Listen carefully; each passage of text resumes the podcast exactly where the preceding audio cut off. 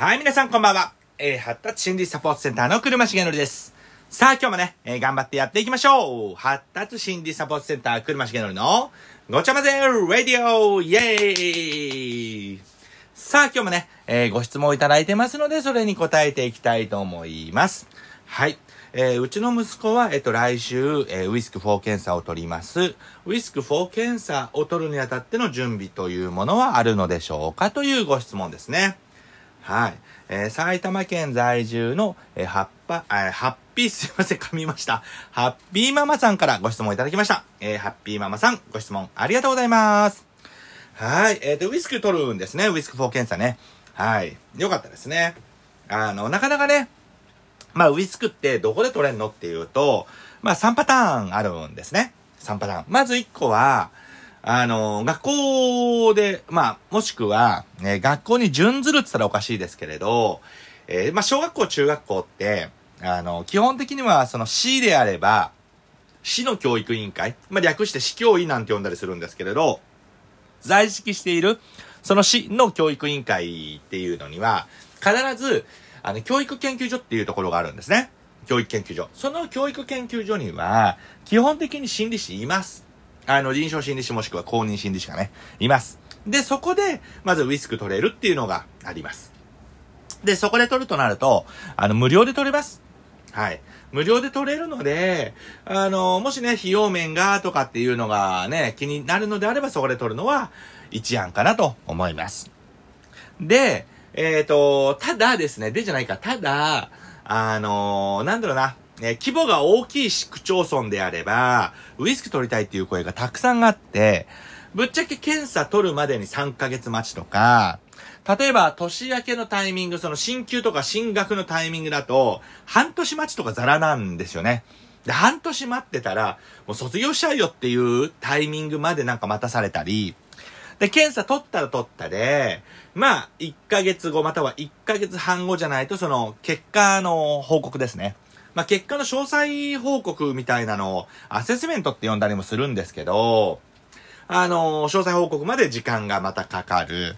その間にね、まあ今、もし子供が何かに困ってるんであれば、どんどんどんどんね、なんかお困り感が進んでいくなんていうこともあるのかなって思います。そして、えー学校関係で取らないのであれば、じゃあどこで取れるのかっていうと、えっ、と、病院で取れます。まあ、病院って、えっ、と、内科にいるケースは少ないんですけど、あの、児童精神科とかあるようなところですね。児童精神科がある、まあ、ある程度大きな規模の病院であれば心理師いたりします。いたりします。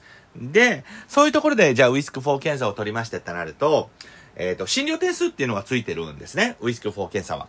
なので、まあ3割負担で、まあ当然その3割負担だけじゃなくて、あのね、診察料金とかそういったのも、最新だよ最新料とか入ったりもするんですけれど、まあ要は3割負担なんですごくね、安く、えー検査取ることができます。まあ、3000円から5000円とかかな。あとね、結果をね、ペーパーでもらおうと思うと、またその診断書と同じ値段がして、で、まあ3000円から5000円かかったりとか、そういったのもあったりするんですけどね。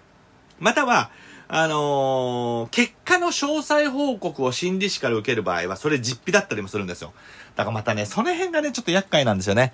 あの、結果の説明とかって、ウィスクは、検査は診療点数取れるんですが、結果の報告は取れないんですね。なので、病院で検査取りました。結果何も聞いてませんって方めちゃくちゃ多いです。もしくは結果をくれませんでしたとか、うん、めちゃめちゃ多いですね。あと最近あったご質問だと、ウィスクを病院で取りました。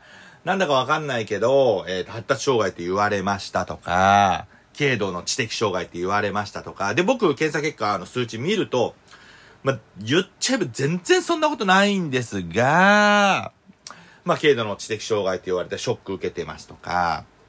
で、先に言っちゃいますけど、病院っていうのは診断名つける場所なんですね。まあ、要は、診断名がつかないと、診療点数取れないんですよ。まあ、要は、病気じゃない人の治療ってするんですかって話なんですよ。病気だから治療するんじゃないですか。だから治療し、で、言っちゃえば治療しないと、病院って1円も儲からないんですよ。だから要は相談だけして、治療ゼロであれば、ゼロであれば、病院って1円も儲からないんですね。儲からなかったら潰れるんですよ。だから、診断目つけなくちゃいけないんですよ。何かしらかの。だから、軽く仮にね、何かあったとしても、全然ね、気にするレベルのものがなかったとしても、診療点数っていうのをつけないと診療点数取れないので、まあ、診療名ね、つけないと、診断名つけないと診療点数取れないので、そこで、もう、なんだろうな、もう全然気にならないレベルの何かがあったとしても、診断名を力技でつけるっていうのはありますね。だからね、それに振り回されちゃダメなんですけど、でも知らないんですよね。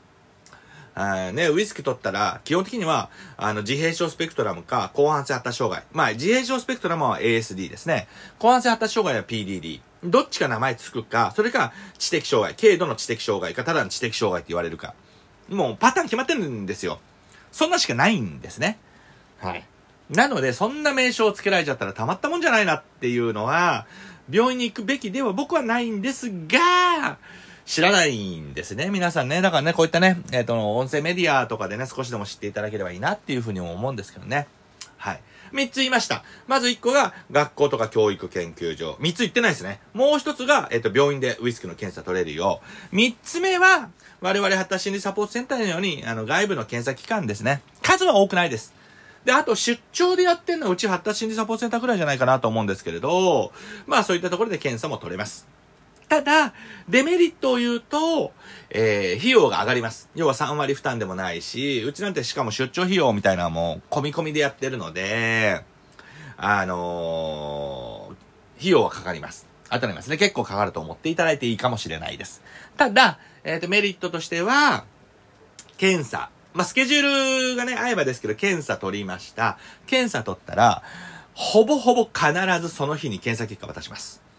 僕なんて検査取り終わって、まあ、手前味噌ですけど、30分もらえれば、全部検査結果データでまとめて、初見まで書いた上でお渡しできます。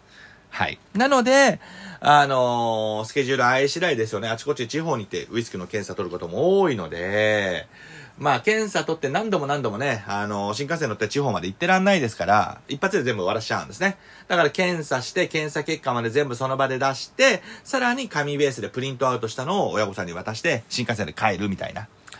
まあ、あの一個しか検査ないのに行ったりっていうのはあまりないですけどね。はい。まあ、複数というかね、マックスね、3回、3、ん ?3 つ ?3 人の検査は取れるんですけどね。